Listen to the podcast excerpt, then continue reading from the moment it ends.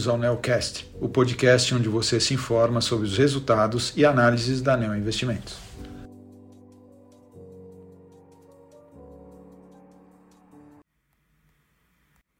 Olá, aqui é Matheus Tazia da Neo Investimentos para falar sobre o desempenho do fundo Neonavista nesse mês de novembro.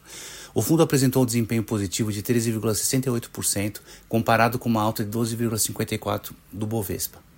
Novembro foi um mês forte de desempenho tanto aqui quanto no mercado internacional, impulsionado pela reversão do movimento de taxa de juros observadas ao longo dos últimos meses. A bolsa americana, né, o S&P, teve uma alta de 8,92% e o Nasdaq de 10,72%. A taxa de juros americana, tanto de 10 quanto de 30 anos, apresentaram uma queda superior a 50 basis points, refletindo dados de inflação abaixo da expectativa e dados fracos de atividade e de criação de emprego, indicando que o aperto monetário americano está próximo do fim, está tendo o desejo, é, está impactando na economia, né, está próximo do fim. Dessa forma, o mercado começou a incorporar o início de um processo de redução de juros ao longo do ano que vem. E além disso, a tensão que a gente estava vendo é, no Oriente Médio se reduziu ao longo do mês com um acordo temporário de cessar-fogo. No mercado doméstico, o Copom reduziu novamente a taxa Selic em 50 basis points para 12,25 e sinalizou uma manutenção nesse ritmo de ajuste na próxima reunião, dado o cenário benigno de inflação esperado para o ano que vem, apesar das incertezas do cenário externo e da execução de metas fiscais no Brasil, que são as principais incertezas no mercado. Né? É, as discussões sobre a meta fiscal para 2024 continuam, com o Ministério da Economia conseguindo postergar a revisão oficial da meta referente ao ano que vem, é, na tentativa de aprovar algumas medidas fiscais ao longo dos próximos meses. Então a gente está vendo o Ministério da Fazenda numa luta aí para tentar aumentar a arrecadação é, e dessa forma a gente não precisa rever, rever a meta de déficit fiscal é, no orçamento nacional.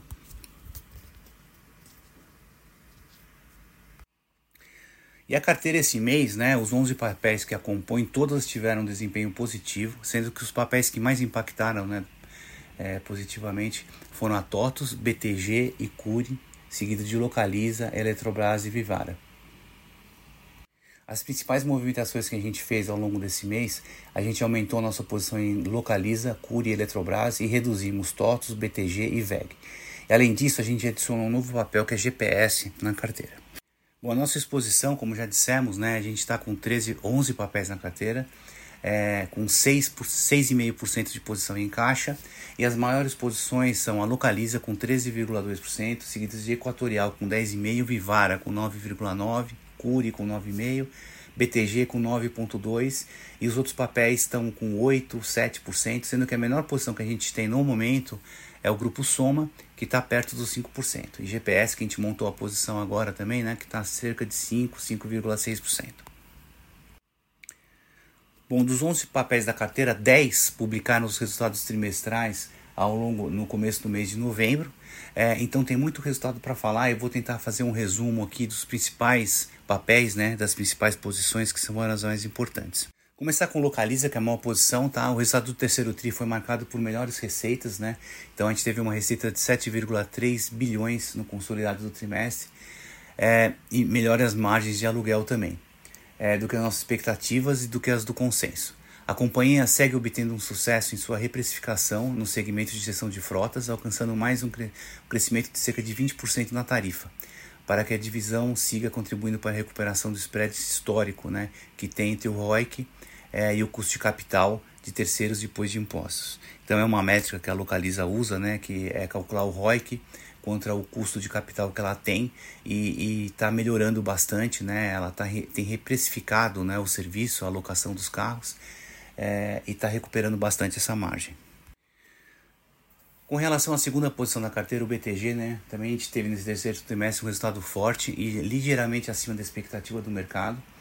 Os principais destaques positivos foram o segmento de IB, de Investment Banking, com forte recuperação em relação a trimestres anteriores, e também na parte de gestão de riqueza, né, do Wealth e Asset Management, que contribuíram bem, né, 9% de crescimento no trimestre, com uma captação líquida forte de recursos, especialmente no segmento de alta renda. O segmento de sales e trading foi fraco, dada a má performance dos mercados, né? A gente vê aí a bolsa recuperou, mas o volume ainda está baixo. é, despesas administrativa, administrativas foram em linha com o esperado, um crescimento em linha com receitas e continua desacelerando também o crescimento do negócio. É, é, ele teve, obteve um ROI anualizado aí de 23,2% ao ano, que é um dos maiores que tem no segmento de bancos aqui no Brasil. E agora, para escapar um pouco de resultado, é, eu gostaria de só comentar um pouco sobre a GPS, que é uma empresa nova que a gente incluiu na carteira, né? É, em novembro, então, a gente montou essa posição, que já está com 5,6% da, da, da carteira. E a nossa tese de investimento se baseia sobretudo nos seguintes pontos.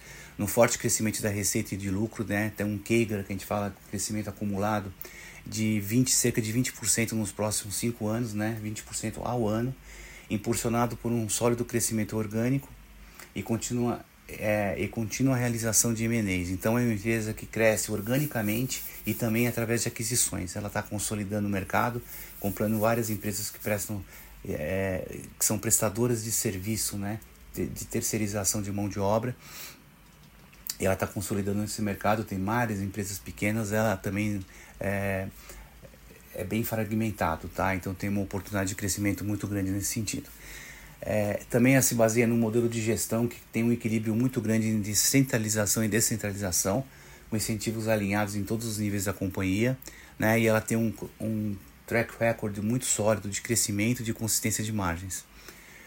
É, é uma empresa que presta serviços aí em várias regiões do Brasil, né? Por isso que é importante esse processo de gestão que ela tem do negócio, é, centraliza algumas coisas e descentraliza também a decisão é, entre as várias unidades espalhadas pelo Brasil.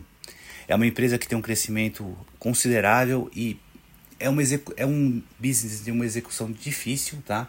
É, e por isso que ela tem, ela se destaca muito, que ela tem uma excelência aí na gestão é, e a consolidação do mercado parece uma coisa muito natural e ela com certeza será uma das vencedoras aí do, do segmento. Bom, era isso que a gente tinha para falar sobre esse mês de novembro, né, que foi muito positivo. Vamos ver, com, vamos ver como é a gente fecha o ano agora. Tem o mês de dezembro ainda, mas a expectativa está positiva para o ano que vem, né? Com a expectativa, o mercado está precificando uma queda de juros, está é, tá com mais confiança na precificação aí de, de queda de juros para o ano que vem, o que é uma coisa boa aí para os ativos de risco. Bom, muito obrigado pela atenção de todos e até o mês que vem.